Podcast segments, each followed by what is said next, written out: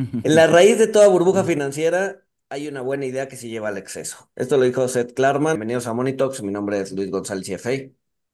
Mi nombre es Francisco Vázquez, CFA por error. Mi nombre es Walter Buchanan, CFA, cofundador en SafeNest. Y como lo adelantó Luis, pues este capítulo vamos a estar eh, hablando sobre la burbujosidad. Sin más, comenzamos.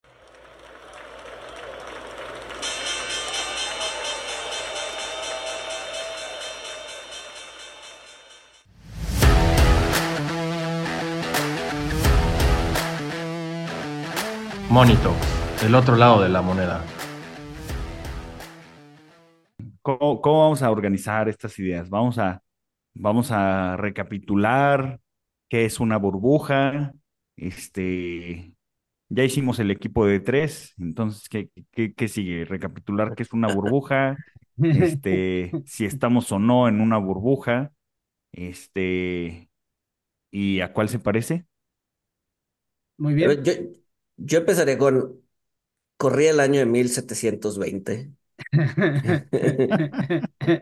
No, que fue cuando, que fue cuando se inventó el término de burbuja, ¿no? En el, en el South Sea. O sea, era una acción que estaba jalando a todo el mercado. Este, y los reporteros de aquella época veían cómo empresas se inflaban y se desinflaban, se inflaban y se desinflaban, que no tenían nada que ver con el South Sea, eh, que no tenían un- una implicaciones económicas ni nada, simplemente era la gente queriendo poner su dinero en cosas que le daban buen rendimiento. Eh, y entonces acuñan en Inglaterra esta, esta, esta idea de bubble, ¿no? Este, en donde las cosas simplemente se inflaban y se desinflaban un poco jalados por la acción del South Sea, ¿no? Entonces, esa es, digamos que esa es la, la, la, la, la, etimología, pero sí la historia del término, ¿no? Eh, y luego, obviamente, pues, muchos otros términos, o sea, bueno, se fue volviendo más profesional, si es que lo queremos decir así, o más complicado la definición del término de una burbuja, ¿no? Pero en sus, en sus inicios era eso, ¿no? Una, pues, empresas que subían y bajaban de valor jaladas por otras como si fueran burbujas, ¿no? Que eventualmente se descubrió que eso del South sí era un fraude, ¿no? O sea, que creo que eso también hay que mencionarlo. Es la empresa en la que Isaac Newton creo que perdió todos los ahorros de su vida y luego de ahí se tuvo que poner a pedir dinero en la calle, ahorros pero líquidos. sus ahorros líquidos. Esos ahorros líquidos. Yo Sus tenía, creo ahorros que tenía bienes inmuebles. No murió pobre, no murió Tenía, pobre. tenía ladrillos, Sí, sí, sí, este, sí, sí. como los mexas. Era mexa de corazón. Entonces, yo O sea, ¿qué es una burbuja? Pues sí, o sea, hay una conversación muy importante que vamos a, compartir en el grupo de Telegram entre Richard Taylor y Eugene Fama. Richard Taylor, como muchos saben, es el padre de Behavioral Economics, y Fama, que es el modelo, el padre del modelo Fama and French, de los eh, factores que definen cuáles son las raíces del rendimiento de una empresa. Eh, y es una conversación muy interesante porque Fama, eh, que es un creyente a ultranza en el, en la hipótesis de los mercados eficientes, dice que no hay burbujas.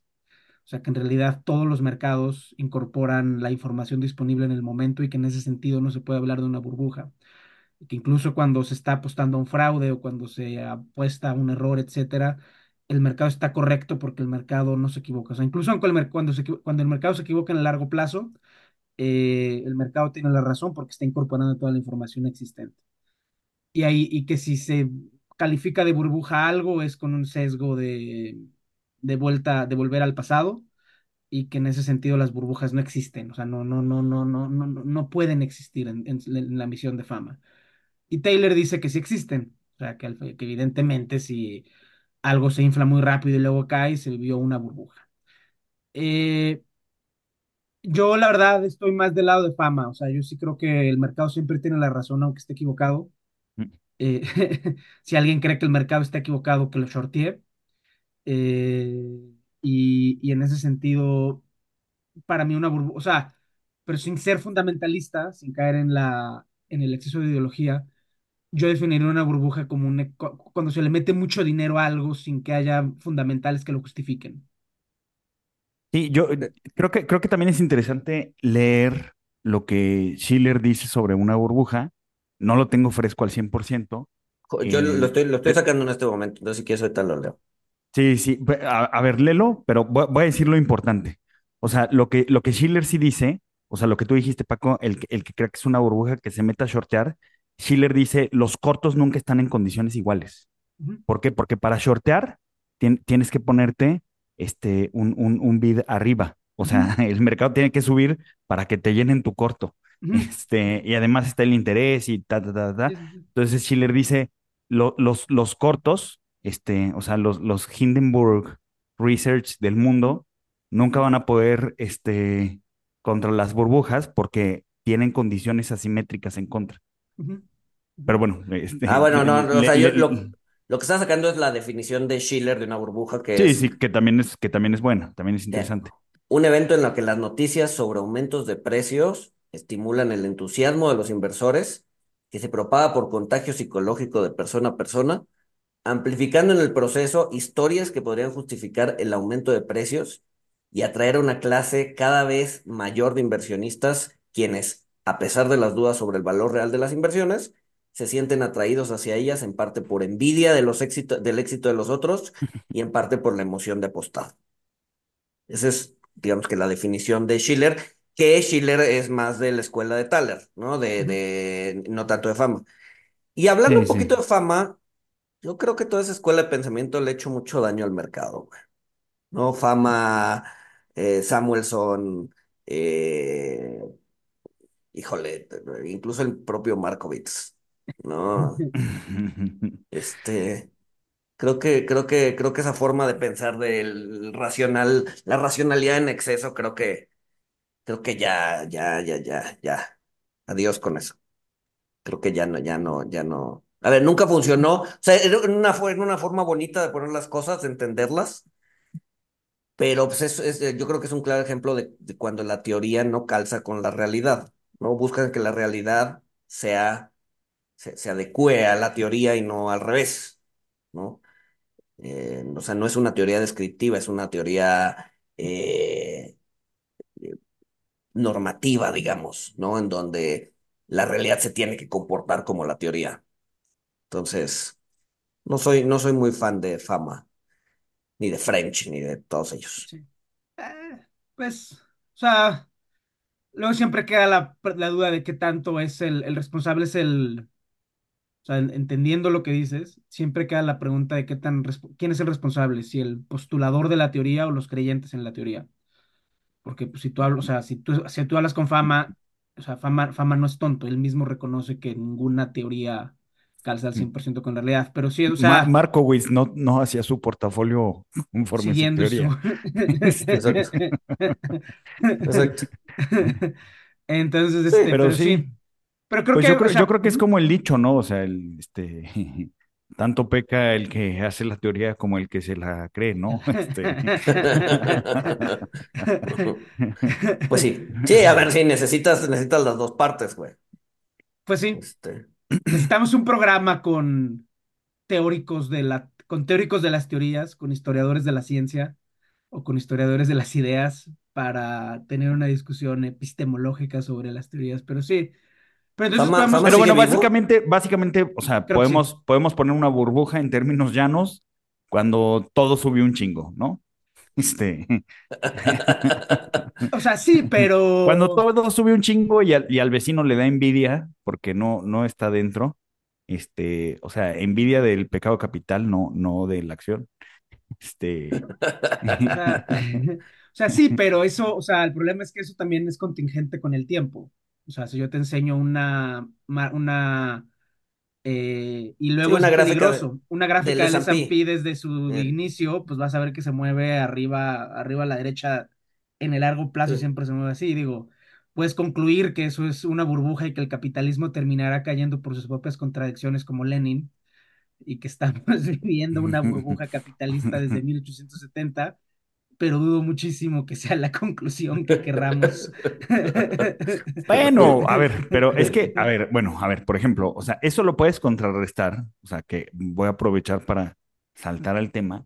Eso que tú dices lo puedes contrarrestar, Paco, con el crecimiento en eh, los ingresos, las utilidades eh, etcétera. Hablando de, del mercado de Estados Unidos. Sí, sí, sí, hablando del mercado de Estados Unidos, Este, porque todos los demás en el largo plazo son flat. Porque pues los BRICS, pues ahí te encargo. Parece Ujú. que Ujú. Porque no son capitalistas. y pues parece que ahí sí hubo una burbujilla, este, que se tardó mucho en desinflarse, pero bueno.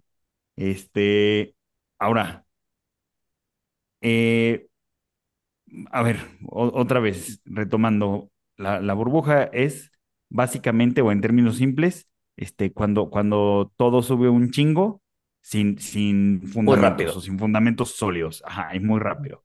Ahora, la situación actual, la situación actual, este, obviamente, ya, eh, eh, o sea, hablando de 2021, este, que yo al principio creí que no era una burbuja, este, pero pues que vimos el ascenso de Katie Woods, de Peloton, de Beyond Meat, etcétera, etcétera.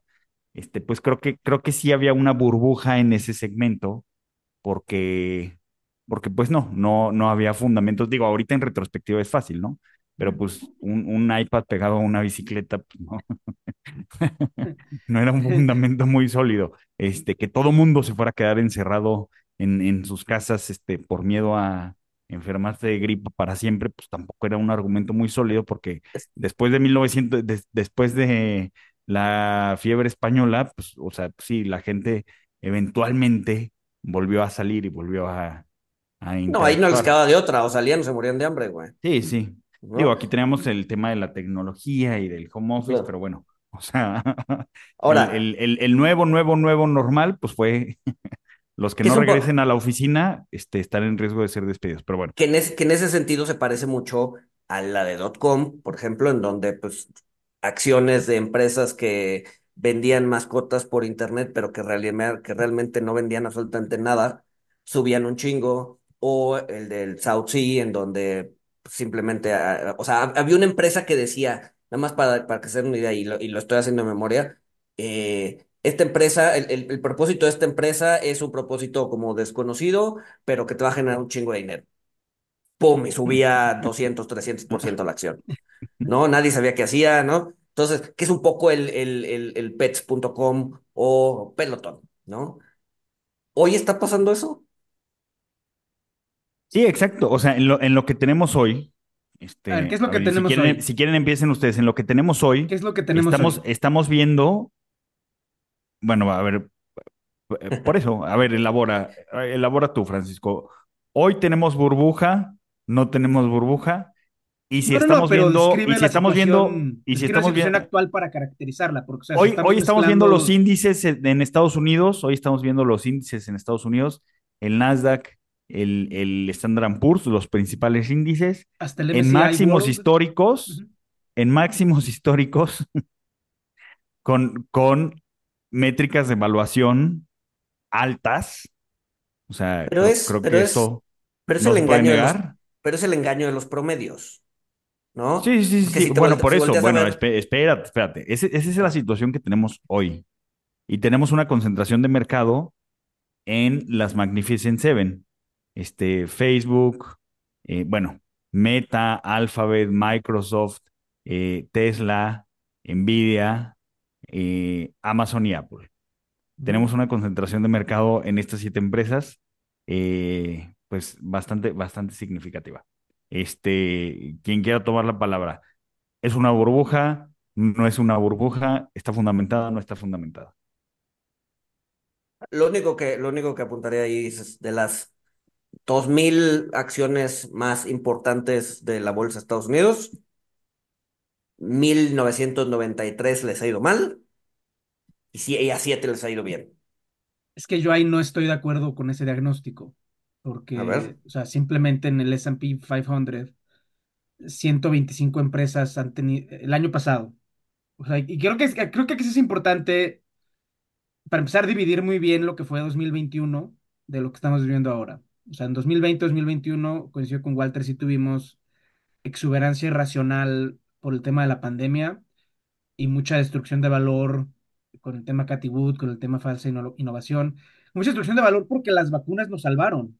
O sea, yo sí realmente creía, y, y yo sí realmente creía que la sociedad iba a cambiar ahora sí que para siempre como resultado de la, de la pandemia. Lo que pasa es que, claro, la vacuna salió en menos de un año y todos esos pronósticos pesimistas eh, se vinieron abajo. Entonces, en 2021 yo sí coincido que hubo destrucción de valor e inflación de activos que no debieron haber sido inflados eh, y que la vacuna nos salvó y nos regresó a la normalidad. Lo que estamos viendo ahora es empresas que sí están concentrando mucha proporción del market cap del mercado, las Magnificent Seven, pero otras que también están subiendo. 125 empresas el año pasado tuvieron rendimientos por encima del índice.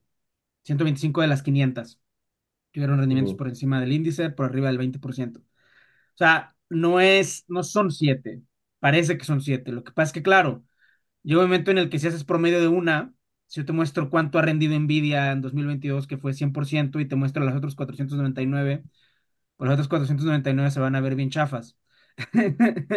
Sí, bueno, por eso. De hecho, no- creo que no, ahorita lo voy a sacar, pero creo que no fue un 100%, fue, creo, creo que fue 300%, Ujú. ¿no? Que está bien, 300% sí es bastante, 20%, eh, eh, Si históricamente el mercado te regresa a 9, pues 20% no se ve tan mal. Lo que pasa es que, lo que pasa es que, a ver, o sea, si queremos argumentar que hay una burbuja a favor de las Magnificent Seven, que- o sea, que creo que es a donde estamos yendo, eh, hay que decir si los aumentos en los precios se, son conmesurables con las expectativas y con sus rendimientos. Mi opinión es que sí. Eh, en ese sentido, yo no creo que estemos viviendo una burbuja. Eh, yo creo que estas siete empresas sí se están comiendo el mercado porque son las mejores empresas del mundo y que son las empresas en las que vamos a construir el siglo XXI. Los chips, o sea, los chips de Nvidia son los que se van a necesitar para que los coches eléctricos de Tesla funcionen. O sea, coches eléctricos significa computadoras con ruedas que van a mandar datos a una red que va a manejar Microsoft o Google o Amazon. Y esas computadoras van a jalar con chips de Nvidia. Algo muy parecido con Meta también, a la que cada vez estamos subiendo más información, más videos de mejor calidad, etcétera. Entonces, yo creo que no sé si 300% es mucho o es poco. O sea, yo cada vez creo más que los 7 trillones de dólares que Sam Altman intentó fundraisear. Yo cada vez creo más que, que es un número acertado. Pero si queremos argumentar que esas siete empresas están en una burbuja, tenemos que tener la discusión de si sus aumentos son razonables o no. Yo creo que sí. A ver, estoy, estoy contigo con que son empresas que además tienden a ser como monopólicas, este, ¿no? Son las empresas en las que se está construyendo el siglo XXI, etcétera, etcétera. Sí, o sea, todo eso sí. Eh, la pregunta es si la evaluación, si la evaluación es la correcta, ¿no? Un poco, un poco viendo el- hacia el, el- el Nifty 50, ¿no? Estas, estas empresas a principios de los 70 que 50 empresas, que eran empresas, si te fijas, la mayoría eran de consumo, ¿no?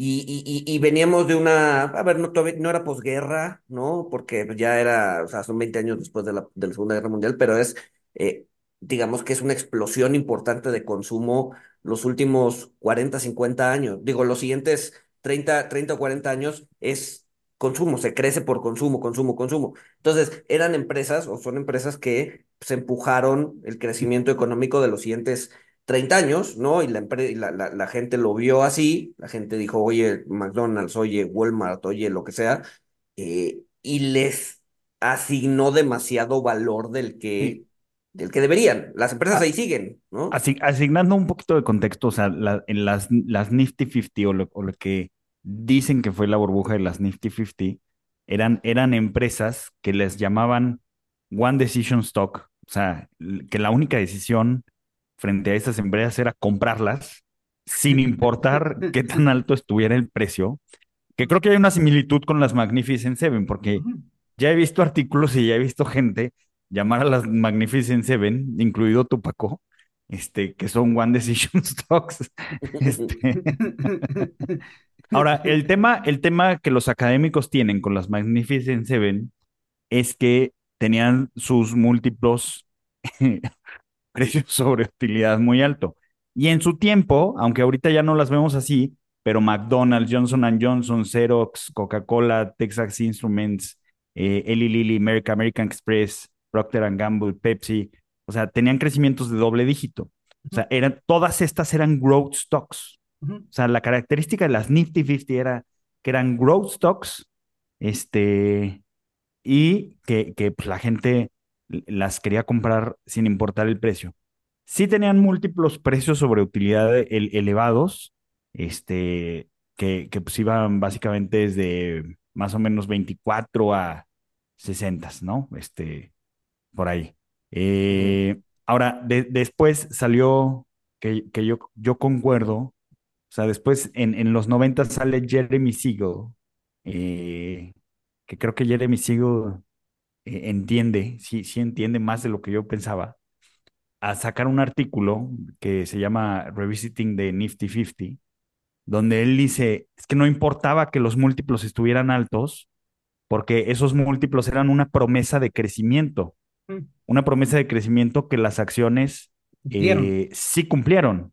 O sea, muchas sí cumplieron. Obviamente, pues como en todo, algunas de las Nifty 50 pues, se fueron al carajo, otras pues les fue más o menos, peor que el S&P, este, pero por ejemplo, o sea, McDonald's tiene, tiene un compound annual growth rate de, de 15% contra el 10% del S&P, o sea, en, en 56 años te hace una diferencia enorme.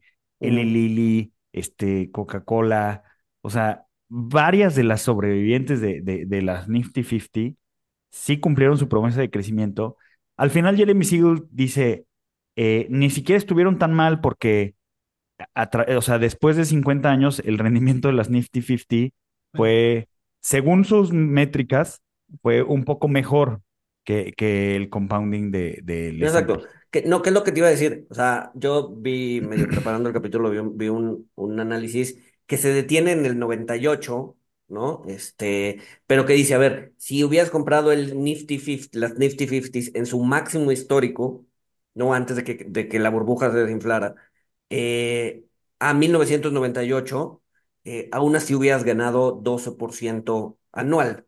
Es el de Jeremy Siegel, es, el, esa métrica es de Revisiting de Nifty 50. Este, en cuyo caso, o sea, es a lo que voy, o sea,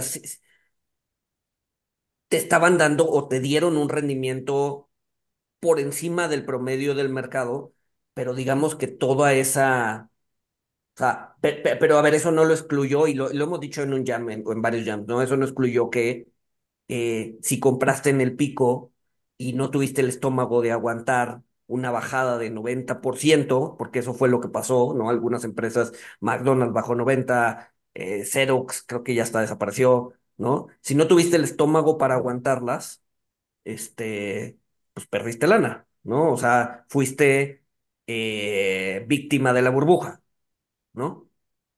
La pregunta aquí es, ¿estamos, o sea, yo soy de la idea de que estamos más viviendo una burbuja similar al Nifty 50, en donde si te quedas Nvidia, si te quedas Meta, si te quedas Google, en el largo plazo te va a pagar por encima del mercado, sí, pero tienes que tener el estómago de que pues, probablemente mañana o el siguiente año eh, tengas una baja importante. Sí, sí, claro.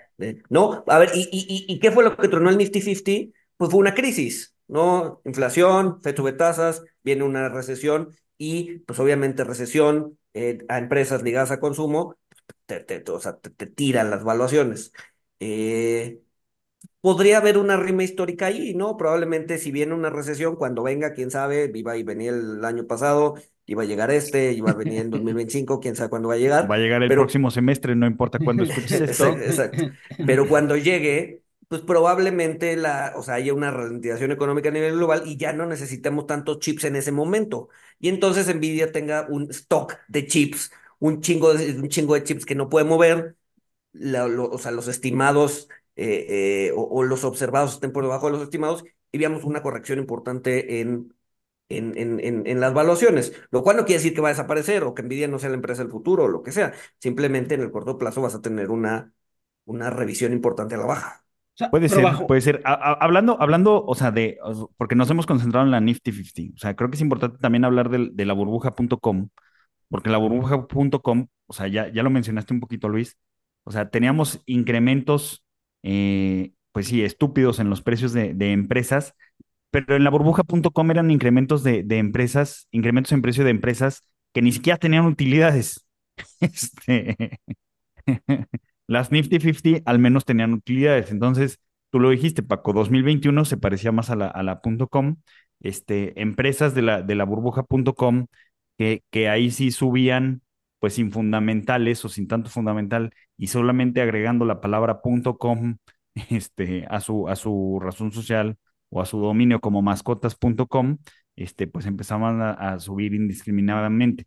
Algunas empresas de la .com pues fueron pets.com, este, boo.com, eh, eToys, eh, Excite. Excite era un buscador que, que, rechazó comprar Google por un millón de dólares. Afortunados Google, que no los compró Excite, justamente porque, pues, ¿quién carajo es Excite? Este, los, los muchos este, de la generación, muchos millennials jóvenes ni, ni siquiera lo saben. Este, también había otra empresa que se llamaba The Globe, búsquenla. The Globe era Facebook, era igualito a Facebook, nada más que eh, pues le tocó lanzar, ser lanzado por 1999 y tronó, tronó en la.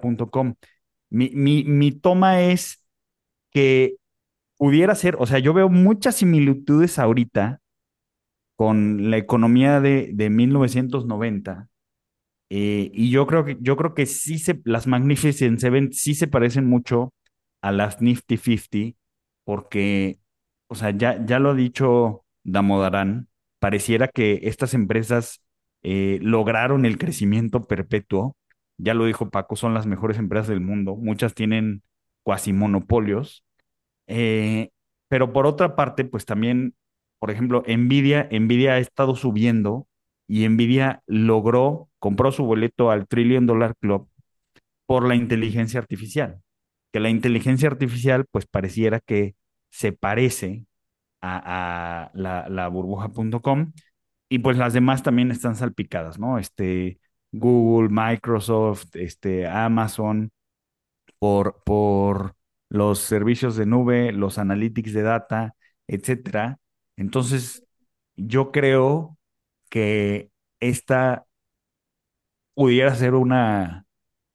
To- todavía no se siente tan burbujoso para mí, este, pero pudiera ser una burbuja que combine el Nifty 50 con características de, de la .com. Este, ya, ya hay aplicaciones, eh, aplicaciones web donde el dominio es .ai, este, como la .com. Todavía no estamos viendo, ya, ya, ya hay un premio en startups de inteligencia artificial, pero creo que todavía no es un fenómeno eh, extendido, donde los average Joe se estén apilando por, por entrar en esta burbuja. Entonces, eh, pues sí, mi, mi, mi, mi toma es que son las mejores empresas del mundo, pero pues que podríamos estar en la entrada, o sea, también como, como lo hemos dicho en el Jam, este, mu- mucha gente advierte que puede ser como 1990 y la gente piensa, ay, es como la burbuja que va a tronar. Yo digo, ¿qué tal que se están refiriendo a que es 1996 o 98, donde pues todavía le faltaba mucho a la burbuja por inflarse? Ojo, no, no estoy, no lo intenten en casa. Pues, o sea, mm, yo no creo que, o sea, la discusión de, de si es una burbuja o no, o sea, hay empresas que ya se han puesto el nombre ahí, o sea, hay creo que tres empresas en todo el mercado que ya están, que se listan como pure plays de ahí y que sí, o sea, ves el comportamiento típico de lo que consideraríamos una burbuja, ¿no? Se inflan 100% un trimestre y luego caen 90% el trimestre siguiente y Ujú, luego ujú. sacan otro el espectacular. O sea, eso, eso hay, son empresas muy chiquitas, no, no mueven ningún índice, pero empieza a ver eso. Yo creo que la, pues, yo, yo, yo, yo marcaría dos diferencias bien grandes con las Nifty 50 con, e- respecto a estas. Y creo que ya las mencionaste. Las Nifty 50, como comentaban, eran empresas dedicadas al consumo, eran retail, eran McDonald's, American Express. Estas, o sea, por más que los teléfonos sean bonitos y por más que las redes sociales no lo parezcan, en el fondo son empresas de gestión de datos. O sea, no, no son, o sea, es, eh, en 1970 era difícil pero era posible imaginar un mundo sin McDonald's. En 2020 es imposible imaginar un mundo sin Apple. O sea, a lo mejor algún día sale un competidor y lo quita, pero en este momento Apple parece ser inevitable. Nvidia es inevitable. Google, o sea, un mundo sin Google mm, es inevitable. Entonces, hay un, hay un, hay un tema del sector en el que se mueven que las hace parecer realmente auténticos titanes que, en los cuales no, no, la sociedad ya no se puede concebir sin ellas. Primero, y segundo, también hay un tema de integración horizontal que las Nifty 50 nunca tuvieron. O sea, Apple hace teléfonos, tiene una compañía de televisión, maneja centros de datos, va a empezar a hacer inversiones en energía nuclear también.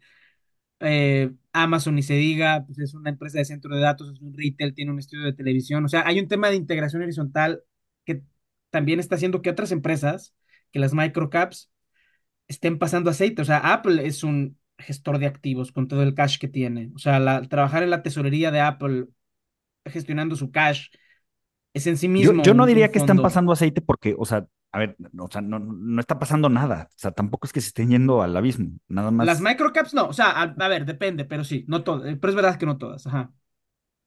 Pero mm. pues sí, las, o sea, las small caps. Sí. Lo, lo que pasa es que no está pasando nada. el tema, y, y, en ese sentido, yo, yo creo que son, es, es distinta la situación.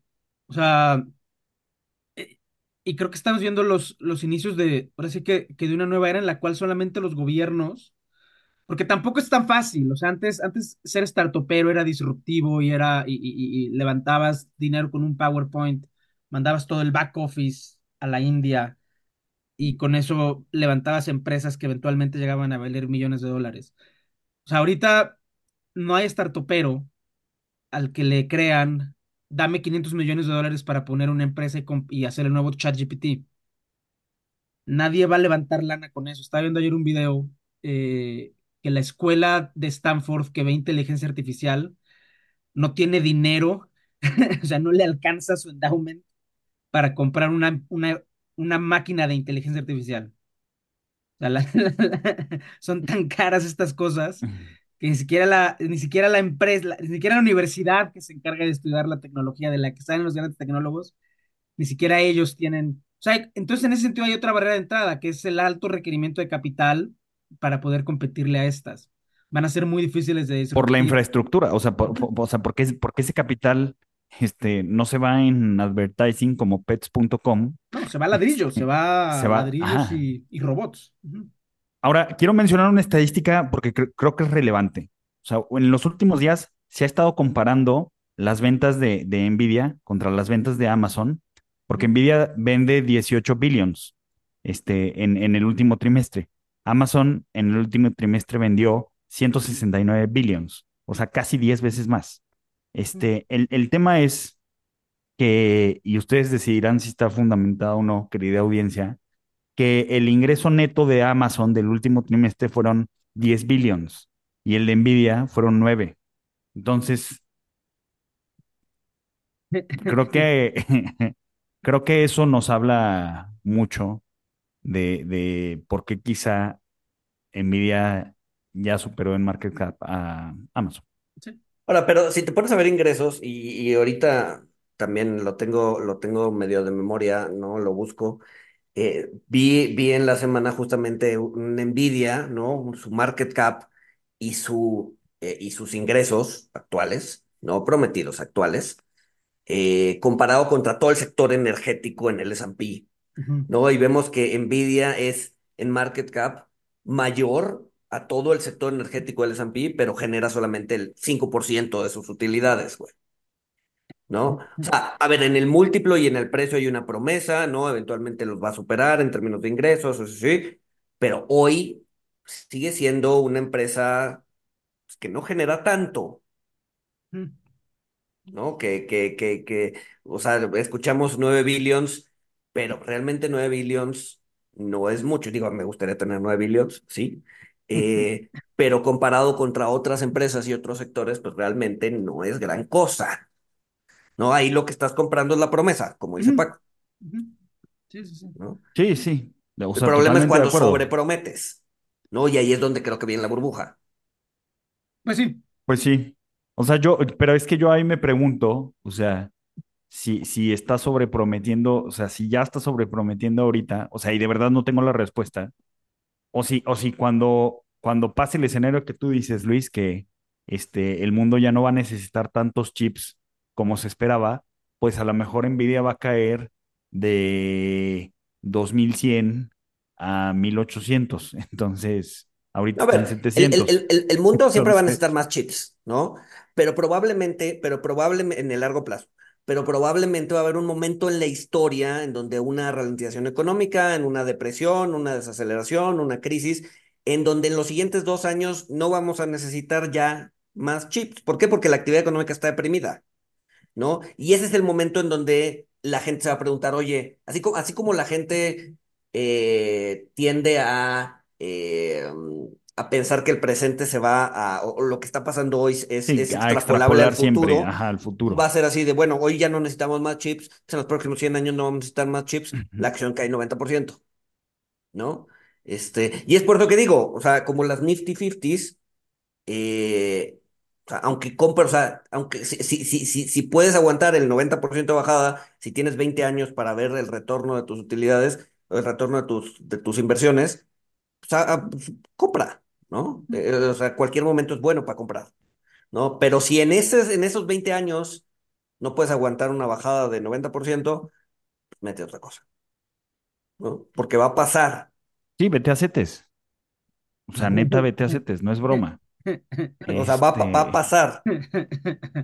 Yo estoy, o sea, yo estoy acuerdo contigo, o sea, pero ahí intentando vincular un poco con el inicio, o sea, no, no, no es una burbuja, sino es una empresa de crecimiento que va a tener los ciclos propios de una empresa de crecimiento que son grandes subidas y grandes bajadas. O sea, porque si, porque si, o sea, bajo esa definición, pues todo es una burbuja, o sea, el S- o sea, volvemos a lo mismo, el mismo S&P es una burbuja, el S&P tiene caídas del 50% y luego regresa. Pues el, el Eh, S&P, el S&P ha tenido periodos de burbuja. eh, o sea, sí, sí, sí, sí, sí, yo sé. Pues sí. Eh, A ver, en el largo plazo, si no desapareces, sí, no eres tiendes a burbuja. subir. No, si no desapareces, tiendes a subir, ¿no? El problema es que el, el camino al ascenso es accidentado, ¿no? Eh, y, y los que pierden en la burbuja pues, son los que venden eventualmente, ¿no? El problema es que cuando la acción te cae 90%, pues tú tiendes a pensar de que esa empresa ya va a desaparecer y vendes, ¿no? A veces, a veces sí desaparece, a veces no, y a veces se recupera y sigue su camino hacia el, hacia el Fíjate, es, infinito. esa es la importancia, o sea, ahorita que está mucho de moda el, el compounding y el interés compuesto, o sea, verlo como realmente es, porque, porque no es así bonito como lo pintan los influencers, este, que tanto amo. O sea, es bien complicado el compounding, porque de, o sea, eh, significa no hacer nada. O sea, a ver, eh, eh, miren, el rendimiento de McDonald's de 1968 a la fecha. 373.840%. ¿De qué fecha? ¿Qué El, de- fecha? el de- del El 68 a la 68. fecha. De Eli Lilly, eh, 122.257%. Y ya para abajo están las demás.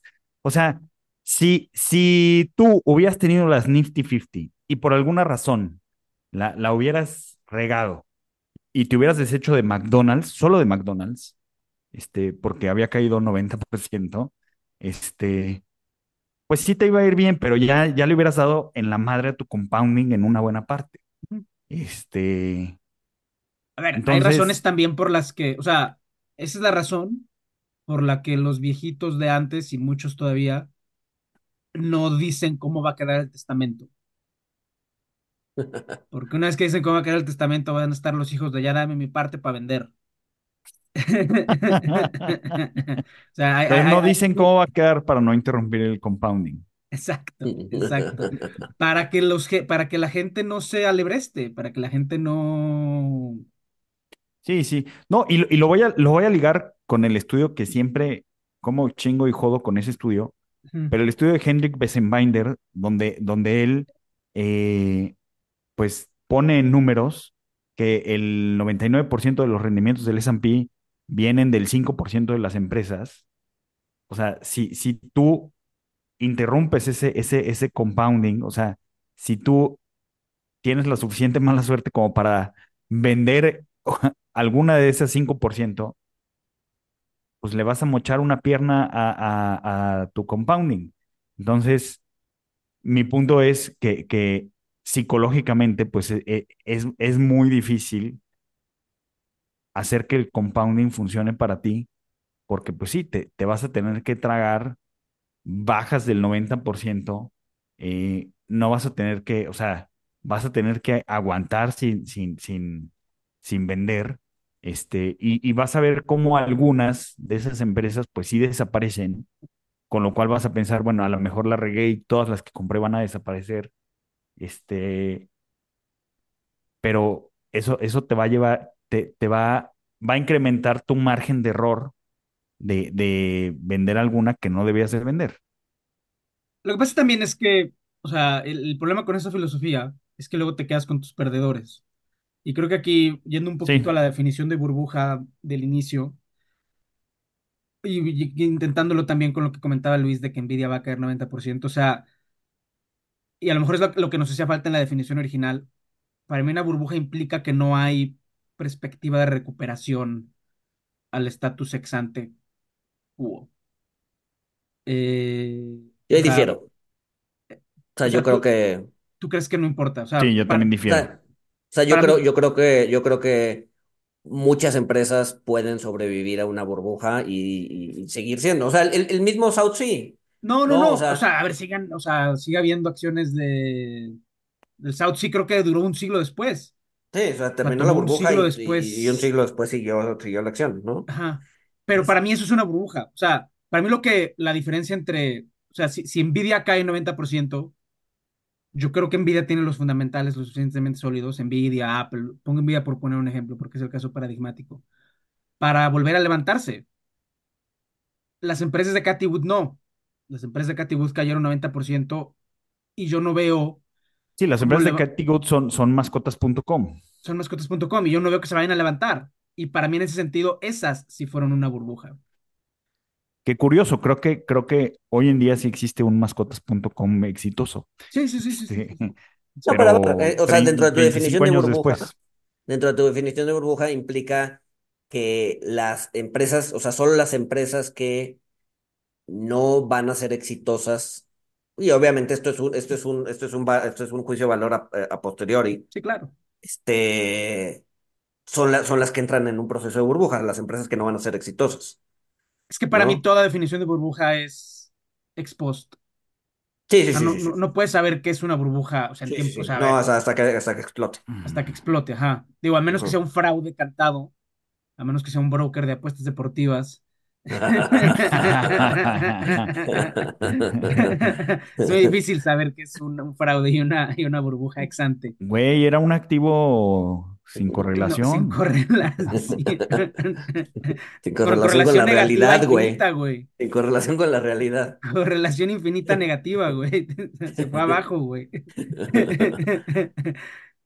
No, por Este, ejemplo, o sea, yo, yo, yo creo que a Amazon, a, a Oracle, a, pues sí, muchas empresas este, que hoy existen y que hoy tienen unos fundamentales no tan disparatados, yo creo que sí fueron parte de la burbuja.com, parte del estallido de la burbuja, sobrevivieron y superaron, o sea, no solamente regresaron al ex-ante, o sea, lo superaron y se lo llevaron de calle. sí.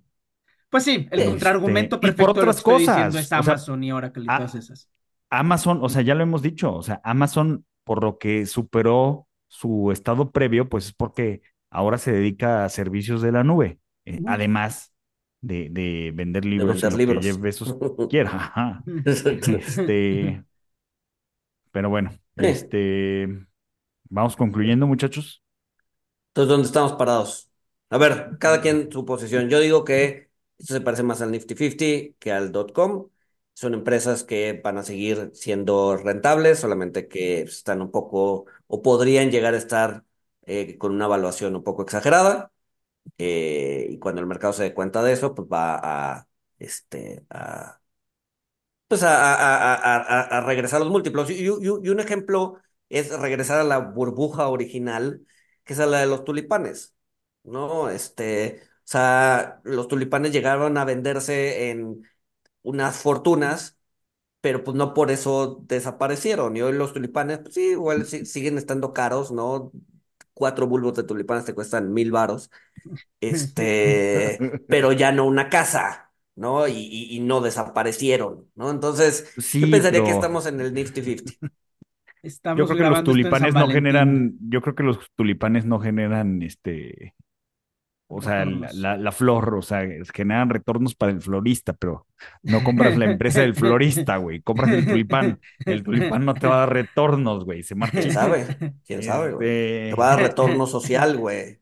pero bueno, a ver, de verdad, de verdad, o sea, esto es una, esto es un llamado a no hacer nada, o sea, no- nada más escuchen mi, mi take, este, pero no hagan nada, o sea, ni, ni yo voy a hacer mucho con mi take, porque, porque es peligroso. Este, yo no creo que estemos en una burbuja, yo creo que sí podemos estar en la antesala, yo creo que se parecen mucho a las Nifty 50, pero yo creo que podríamos estar en la antesala de, una burbuja este, con los plays de, inteligencia artificial, o sea, más allá de ChatGPT, más allá de todo esto, o sea, sino las aplicaciones que hay detrás, o sea, de verdad, eh, Grupo Inditex está invirtiendo en inteligencia artificial, este, porque, porque pues, sí, es que sí tiene muchas patas, que, que esto sea el futuro. Eh, al final la inteligencia artificial pues es estadística, procesamiento de datos y eficiencia en, en el manejo y procesamiento de datos eh, y analytics. Eh, entonces, yo creo que podemos estar en la, en la antesala de un fenómeno similar al de los 90, al de la .com. y pues bueno, con, con todo esto, Nifty 50 más punto .com serían los ingredientes perfectos para una super burbuja, ¿no? Que quién sabe si vaya a pasar, no hagan nada con este pronóstico de tres pesos, este, Ah, Dicho eso, pero dicho eso, porque no, no, no, o sea, cuando dije que estábamos, que se parecía más a la de Nifty 50, yo tampoco creo que todavía estamos en una burbuja. Yo creo que todavía le faltan elementos para, para, para poder pensar que estamos en una burbuja, como exceso de apalancamiento, abuelitas entrando, envidia, este, ¿no? Otras cosas que vimos en el 2021 y que no hemos estado viendo ahorita. sí, sí, Entonces, falta, yo falta pets.ai. yo creo, yo creo que, yo creo que esto, a este proceso todavía le falta, sí. Eh, no quiere decir que, o sea, puede estar equivocado y mañana Nvidia cae 90%, quién sabe. Este, pero, o sea, pero, pero haciendo como símiles históricos, todavía siento que le falta, le faltan elementos para poder considerarse una burbuja. Pero creo que sí, de ser una burbuja, creo que se va a parecer más a la del Nifty 50 que a la de dot-com. No, ya, con eso me callo. A ver, y, ajá, y este capítulo sale, o sea, en, en lo que es el evento más relevante del trimestre, este, que, que De es hecho, El reporte de Nvidia. Nvidia. Exacto, ajá. Entonces, ah, eh, o sea, los reportes de Nvidia van a definir los trimestres. ¿Por qué? Porque si sorprenden al alza, pues ya vamos a pasar de la antesala a la sala. Este, y si decepciona, pues va, va a pasar lo que Luis pone como un escenario. ¿no? No, yo creo que, yo creo que esto, esto es su propia cosa. O sea, no creo que se parezca ni a las Nifty 50 ni al .com. .com, pues para empezar, estas empresas existen, son reales, hacen cosas, eh, son la base, mm, ya son la base de la economía. Nifty 50, pues no, digo, son, tienen un tema de integración horizontal que las Nifty 50 nunca tuvieron. Son muy difíciles de, de ser disrupted. Yo creo que solamente los gobiernos las van a poder eh, meter en cintura si es que los gobiernos en algún momento se atreven. Y yo no creo que, o sea, y de nuevo, aquí creo que va, va a haber que diferenciar. O sea, sí va a haber mucho charlatán que le va a poner punto ahí a su empresa y va a haber gente que se las va a comprar. Eh, hasta, hasta por mandato van a tener que comprar eso, ¿no? O sea, si tú eres una empresa con un mandato de comprar, eh, si tú eres un fondo con un mandato de comprar Innovación, empresas, comillas, comillas. empresas mid-cap de inteligencia artificial, no hay. O sea, vas a tener que comprar a los charlatanes que le ponen punto AI a su, a su website. Eh, y, en- y eso va, va a pasar, o sea, sí va a haber, pero, pero ahí el- la, la- la heurística es no se dejen engañar, o sea, para hacer una empresa de inteligencia artificial, se van realmente de inteligencia artificial, o sea, no alguien que se cuelgue de ChatGPT y le, y le pague a ChatGPT para respuestas que luego ustedes van a tener que comprar. son empresas que van a requerir muchísimo dinero. Stanford no tiene dinero para poner una, una computadora Nvidia, para que se den una idea de la lana que se necesita. Eh, y también creo que lo de Nvidia, una heurística muy buena es una, una empresa entra en burbuja cuando USA Today le saca su perfil. USA Today, para los que no lo sepan, es el, el, periódico hasta la fecha, el más leído en todo Estados Unidos, el que le llega a todo el mundo, el periódico paradigmático que avientan en las madrugadas y que la gente lee en las mañanas, es el periódico que lee la, la clase media tradicional como la tenemos estereotipada. Cuando ese día, cuando ese periódico le haga un artículo en Nvidia y le explique a la gente qué es Nvidia y qué es lo que hace, hay mucha gente le va a entrar envidia. Eh, porque pues así funciona la gente, o sea, ven un artículo y, compran y compran stock. ¿Qué es, lo que decía de las abuelitas entrando? O sea, todavía no estamos viendo eso. Todavía no estamos viendo eso. No, y luego, y luego cuando la gente empieza a entrar en Nvidia por el, por el US Today este, y les empieza a ir bien, y sus vecinos vean que compraron envidia y les fue bien, pues, les va a dar envidia y van a querer entrar. Entonces, no sé, o sea, em, yo creo que a las Magnificent Seven todavía, todavía tienen pies, muchos pies. Eh, Le estás dando más argumentos a mi tesis de tres pesos de super burbuja, güey. Pero eso no quiere decir que es una super burbuja, güey. O sea, Nvidia no puede entregar los chips que le piden, güey. O sea, Nvidia va a estar. Sí, sí, o sea, no quiere decir que sea una super burbuja hoy. Por años, porque no tiene capacidad instalada, o sea, no, no puede entregar los chips, güey, no le alcanza, güey. Ese, o sea, es el de, o sea, ya vendieron todo, o sea, ellos no escucharon a los inditos de los mercados que no te venden todo porque luego que venden, güey. Ellos ya vendieron todo lo que tienen y más, güey, lo de los siguientes tres años, güey. Sí, pero cuando, cuando sucede eso en la cadena de suministros, generalmente tiende a haber eh, excesos hacia los dos lados. O sea, ahorita no tengo capacidad instalada, entonces necesitamos un chingo de capacidad instalada. Entonces, en lugar de tener una fábrica, voy a tener 100. ¡Pum! Y, después resulta que las 100 pues, te están lo que las, produciendo al 50% porque no, no hay la demanda suficiente. Va a haber, pero hoy no, hoy todavía no hay, ¿no? Entonces, es lo que dice Taleb, después, después, de toda escasez viene una abundancia. Sí, exacto. Pues después de un exceso de abundancia va a venir escasez. Y así es. O sea, la cadena de suministro no es, no es lógica en donde la demanda encuentra la oferta al 100% y siempre se van así. Ta, ta, ta, siempre El tema son las inversiones de capital. O sea, para que pase eso, pues necesitas que Sam Altman pues, sí levante sus, sus 7 trillions. Exacto. Y ponga chinga de fábricas y genere un exceso de oferta. Pero es que no es un, o sea, no es un chingo de fábricas, o sea, los 7 trillones van a ir a la energía que se requiere para que corran las fábricas, o sea, es que va más allá, o sea, va más allá, o sea, todas estas, todo esto va, o sea, como el mundo decidió electrificar todo y poner todo en la red, que poner cosas en la red significa ponerlo en computadoras de Microsoft y de Amazon y de Google, esto es el inicio de una revolución productiva, pero bueno, eh, nos tenemos que ir y pues Nada, terminamos en que puede ser que sí, puede ser que no. Tomen, escuchen lo que quieran escuchar, ¿no? Validen sus opiniones. Como siempre, validen sus creencias. Validen sus creencias. Y pues nada, amigas, por escucharnos. Nos vemos el siguiente miércoles. El siguiente miércoles. Saludos.